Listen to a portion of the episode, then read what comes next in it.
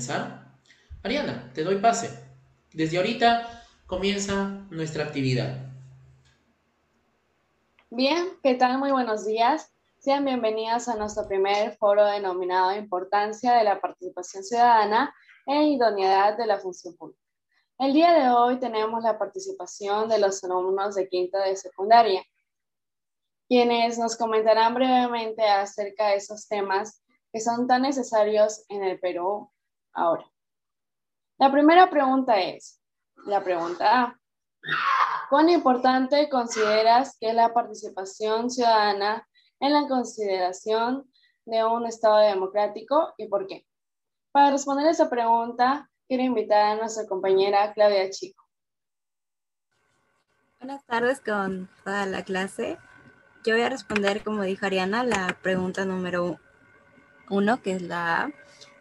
Lo considero muy importante eh, al intervenir la ciudadanía en toma de decisiones respecto al manejo de los recursos y las acciones que tienen un impacto en el desarrollo de sus comunidades, porque así se fortalece la democracia, y logrando que nuestro gobierno y sociedad actúen en conjunto, como uno solo.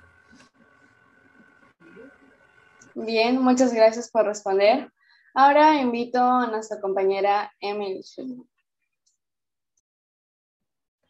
Ya, yo opino que es importante porque de esta manera la gente puede elegir a sus líderes mediante las votaciones y por eso no hay favoritismos y todos tenemos las mismas oportunidades igualitarias de elegir a quién preferimos de ser nuestros representantes. En el caso que nuestro Estado fuera autoritario, o sea que tendríamos un rey, tendríamos que hacer todo lo que nos pidiera y eso no sería democracia. Nosotros elegimos a quienes preferimos de una manera igualitaria y podemos ser justos con nosotros y con el pueblo. Bien, Emily, muchas gracias. Muy interesante tu comentario. Ahora le invito a mi compañera, a mi compañero David, a estar en su tiempo, por favor.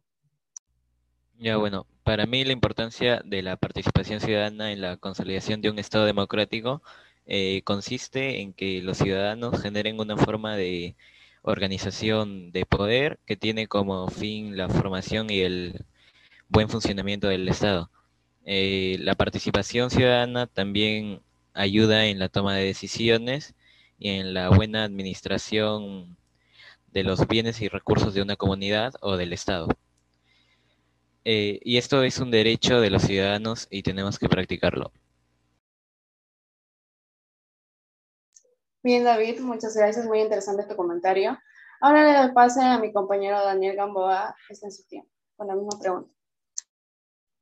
Bueno, buenas tardes con todos. Voy a responder la pregunta que dijo mi compañera Ariana, que dice, eh, ¿cuál es la importancia de la participación ciudadana en la consideración de un Estado democrático? Bueno, para mí es importante porque así eh, por ejemplo, cuando una persona postula a ser presidente de la República, podemos ver que em, las propuestas que tiene, eh, cuál es su actitud, su comportamiento, y como nosotros vamos a, elegir a nuestro representante, tenemos que elegir este bien. El gobierno es, depende de nosotros, ¿no? Que se mejore. También es importante porque da pie a que sigamos con este sistema que, que es eh, de democracia, ¿no? Puede que se, en un futuro se, vuelva más fuerte y siga con un sistema democrático. Si no hacemos, eh, si no seguimos con este sistema democrático, sería, segundos. sería como un estado dictatorial. Y bueno, porque también damos a conocer nuestros derechos y nuestra libre expresión. Gracias. Bien, ahora pasamos a la siguiente pregunta. ¿Qué características o rasgos éticos debe tener una persona que desempeña un cargo público de representatividad, por ejemplo, los congresistas? ¿Por qué? En esta pregunta le doy parte a nuestra compañera Cristina. Eh, bueno, yo pienso que eh, las características que debe tener una persona que, que desempeña un cargo público de representatividad deberían ser la transparencia, honestidad, veracidad, compromiso e integridad. La transparencia porque debe ser transparente en sus acciones. Honestidad, porque debe ser, sincero en su forma de ser, su personalidad, eh, la veracidad, verdadero en la información que comparte y desempeña en su puesto, compromiso, porque debe estar comprometido con el servicio al pueblo y su estado, identidad, eh, siendo justo, consecuente en todos sus actos para con todos, aun cuando nadie lo esté viendo. Bien, Cristina, muchas gracias. Muy valioso tu comentario. Ahora le doy parte a nuestra compañera Adrián con la misma pregunta. Bueno, este, respondiendo a su pregunta, yo primero creo que es el respeto. Si hablamos de un congresista, sabemos que sus relaciones con los demás ciudadanos y, y trabajadores se deben extender en un ambiente de armonía y respeto. Y obviamente dedicándole atención y, bueno, siendo corteses. Y lo demás sería actuar con justicia, integridad y siempre con la verdad, tratando de pretender satisfacer el, eh, interés general y votando muy lejos el beneficio personal y egoísta, sabiendo que los congresistas tienen que velar por todos, no solo por pocos y por uno. Y bueno, por último, este, dar calidad en cada una de sus funciones. Si no hay calidad, tampoco va a haber armonía ni paz, solamente va a haber este, huelgas y caos. Y bueno, eh, esto fue todo. Este, bueno, espero que les haya gustado. Bien, muchas gracias Adrián por tu comentario. Ahora la, ahora la siguiente pregunta.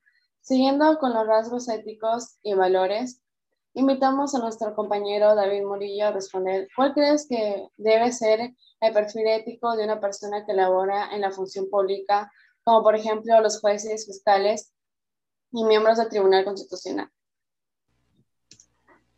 Gracias por el pase. Eh, voy a responder a esa pregunta. Bueno, yo considero que el perfil ético de un funcionario público debería ser la legalidad.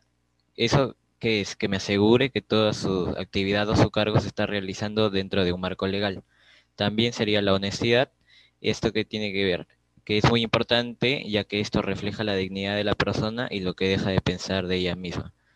También tenemos la lealtad, que tiene el deber primario de lealtad a su país, no traicionar o brindar información secreta hacia otro Estado. También tenemos la imparcialidad, que en alguna actividad el funcionario público no tenga ninguna preferencia hacia alguien y que los vea de la misma forma. Muchas gracias. Bien, David, muchas gracias por tu comentario. Ahora la misma pregunta va dirigida a nuestro compañero Diego. Eh, Ok, em, gracias por el pase. A responder a la pregunta, voy a decir, yo considero que hay tres valores que todo funcionario público debe tener. El primero es la honestidad, que es algo que escasea mucho en nuestra política actual y que casi ningún político puede decir que él tiene, ha sido completamente honesto o, y tiene total confianza de parte de la población. Segundo, yo considero el respeto, el respeto a las leyes y al proceso al cual ellos están atados y respeto a su cargo, que es algo que obtenieron cuando la población depositó su confianza en ellos. Y por último, justicia, justicia en su toma de decisiones, en lo que hagan, el cómo están pensando el futuro de la población y etc. Um, eso es todo. Bien, gracias Diego por tu separación. Ahora la siguiente pregunta, la de, tomando el rol que cumple el sistema electoral, ¿Qué aspectos o características éticas crees que deberían mostrar esas instituciones en estos momentos de elecciones generales? Esta pregunta va dirigida a Amy Angelita. buenos días con todos. Gracias, moderadora, por la pregunta. Bien, primero debemos recordar la importancia de estas instituciones dentro de nuestro país. ¿No? Instituciones como la GNN, la OMP y la RENIE cumplen un importante rol en nuestro país de la democracia, de las votaciones y sobre todo el futuro del país, porque proclaman a nuestro futuro presidente. Así que la ética tiene un rol muy importante en estos funcionarios. Un aspecto importante es que, y bueno, por motivos de tiempo solamente voy a mencionar uno, que sería que estos funcionarios no deberían tener inclinaciones hacia ideologías, partidos o inclinaciones en sí, ¿no? Por ejemplo, que yo pertenezco a la derecha, pertenezco a la izquierda, centro izquierda, o por lo menos durante el tiempo que están dirigiendo estas instituciones, ¿no? Eh, porque esto puede influir en el trabajo que realizan, ¿no? Y evitar que esto se dé de manera parcial. Gracias. Bien, Amy, muchas gracias por tu participación. Ahora le doy pase a nuestra amiga Angelita. Eh, buenas tardes con todos. Gracias, Serena, por la pregunta. Desde mi perspectiva, algunos rasgos o características que deben tener estas instituciones son que ellos deben ser eh, transparentes. Ellos se encargan también de hacer la cédula de votaciones, así de que yo opino de que ellos no deben tal vez eh, poner el partido que ellos prefieran primero, sino que todo sea de una manera equitativa para todos. Y también en estos tiempos de pandemia debe ser, eh, deben ser ellos organizados. Eh, el momento de ir, a votar, que poner ciertas reglas, como los votantes deben de ir pues, este, tomando un metro de media distancia, eh, con su mascarilla, alcohol, protector facial, que tal vez ellos lleven su mismo lapicero, como también habíamos visto que... Por, 10 segundos este último dígito tienen que ir a votar, así que todas las reglas que ellos pueden hacer se pueden cumplir correctamente. Gracias. Bien, muchas gracias Angelita por tu participación. Ahora invito a nuestra compañera Sara a que esté respondiendo a esta misma pregunta.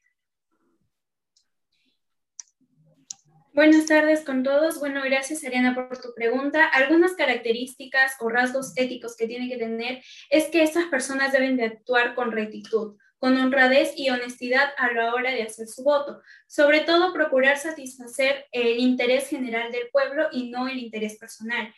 Otra característica también podría ser de que podríamos brindar calidad en cada una de sus funciones. Como mencionaba mi compañera Angelita, al cumplir con todas las funciones de acuerdo cuando vamos a ir a votar este, este domingo 11.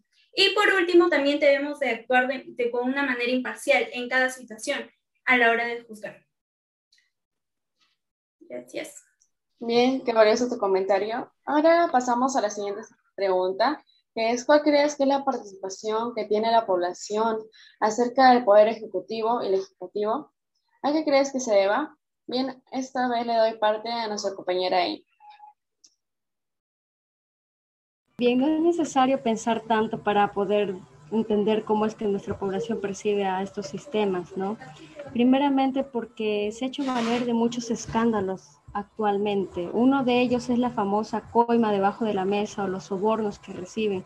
Los ciudadanos esto lo ven como que se venden y se compran sus democracias, sus derechos. Otro es el abuso del poder de estos funcionarios de estas instituciones, como el famoso escándalo del vacunagate. Estos funcionarios que se vacunaron lo hicieron porque se creían con el suficiente poder y con el suficiente dinero para hacerlo. Cuando aún no es el tiempo. Otro de ellos es la incompetencia e incapacidad de estas instituciones para riesgos como las emergencias que estamos pasando por la pandemia, ¿no? Eh, no es sorpresa decir que siempre somos los últimos en muchas cosas. Por ejemplo, la vacuna, el lote de vacunas efectivos no, no del todo ha sido una, una polémica, ¿no? Que si trenas de Rusia, la de China, y hay esa incompetencia, también el desinterés por nuevos hospitales, por poner nuevas camas UCI, plantas de oxígeno. Ese es un punto. Y el otro es, uno ya mencionado, es que los políticos que estén allí prácticamente entran y salen, pero no hacen el cambio que el país necesita. Así que todos creen que simplemente entran por llenarse el bolsillo, pero no hacen nada. Gracias. Bien, gracias Emi por tu comentario. Ahora le doy pase a nuestra compañera Sandra que responda a esta pregunta. Bueno, buenas tardes con todos. Para responder la pregunta, la primera percepción que podemos obtener acerca de esto sería la desconfianza pues, sería por, este, por la corrupción, que sería uno de los principales problemas, y también el bajo nivel de satisfacción con lo que los servicios que brindan las identidades. Y pues, ya que muchas personas están de acuerdo con la ineficacia con la que trabajan estas, estas entidades, entidades. Esto también puede ser debido al mal manejo de los recursos del Estado o la inadecuada organización del personal. Gracias.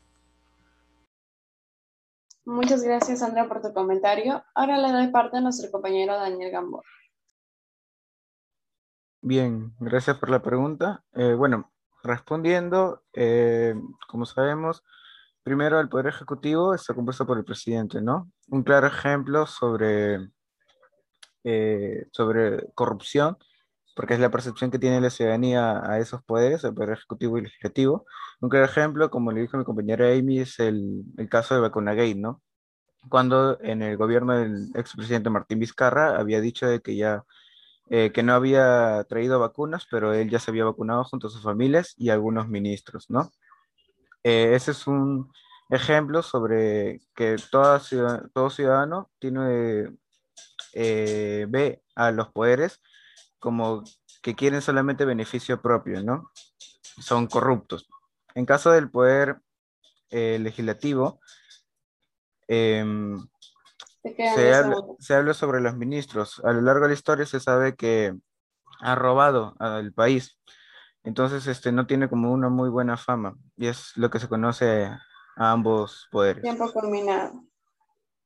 Bien, ahora pasamos a la siguiente pregunta, que es, tomando en cuenta, complementando la pregunta anterior, ¿qué consecuencia crees que puedes traer o está trayendo esta percepción de la población? ¿Qué alternativas para mejorar esa situación recomiendas? Escuchamos ahora a nuestra compañera Sara. Gracias, Ariana, por tu pregunta. Bueno, alguna de las consecuencias que puede haber es de que las personas no tengan confianza, no tengan seguridad en poner esperanza en un político. Por ejemplo, ya, eh, ya se van a acercar las elecciones e incluso hasta el día de hoy hay personas que todavía no saben por quién votar. Esa sería una consecuencia principal. Otra consecuencia podría ser este, que puede afectar a la ciudadanía, ya sea de manera económica, política o social. Por ejemplo, en lo económico, puede, por la falta de organización que haya, puede eh, el aumento de precios, que la moneda se devalúe. En lo político puede ser de que haya una desorganización en el Congreso, un enfrentamiento. Y en lo social de que puede haber huelgas y que este, aumente la delincuencia. Y también algunas de las alternativas eh, son de que los políticos que nosotros vamos a elegir, las personas que vamos a elegir, tienen que ser personas eh, centrales, neutrales, que no deben de aceptar por, por ningún tipo hoy más y deben ser personas, gracias, y deben ser personas de que deben de actuar de manera transparente. Gracias. Muchas gracias, compañera Sara, por su comentario. Pasamos a la siguiente. Finalmente, considerando que la ciudadanía está a punto de elegir a nuestro próximo presidente, representantes al Congreso y Parlamento andino, como estudiantes del último año escolar y próximos a ser ciudadanos, ¿qué recomendaciones le darían a los electores para este domingo 11 de abril para emitir un voto responsable? Bien, en esta ocasión escuchamos la participación de nuestro compañero Samuel. primero, buenas tardes con todos. Lo, primero sería que el, el elector vaya a votar bien informado, eh, que no vote en blanco o, nulo, ya que eso ayuda a, varios partidos a pasar la valla, no dejándose llevar por, por las actuales encuestas, ya que si, tu candidato no está posicionado un poco bajo, sin importante debería votar por él, ya que tú estás votando por, por él, eh, por sus propuestas, no por, por el puesto. Mm, votando por candidatos también que, que tengan buenas propuestas, que estén en contra de la, de la ideología de género, de, del aborto, de matrimonios y adopción de niños por parte de, de las personas homosexuales. Y como buena propuesta sería implementando de, en el sector educación, implementando más, más colegios eh, en las zonas rurales, en el aspecto de salud, que cumplan con las vacunas, camas, UCI, eh, que ofrezca más balones de oxígeno, más plantas de, oxígeno y, que, y más hospitales. Gracias. Bien, muchas gracias. Muy bien, si alguien desea tomar la palabra para comentar nuestra actividad, puede hacerlo. ¿Alguien desea? Bien. Con eso estamos cerrando nuestro primer foro de importancia de la participación, ciudadanía e idoneidad de la función pública. Gracias por su participación, compañeros. Ha sido muy valioso escucharnos.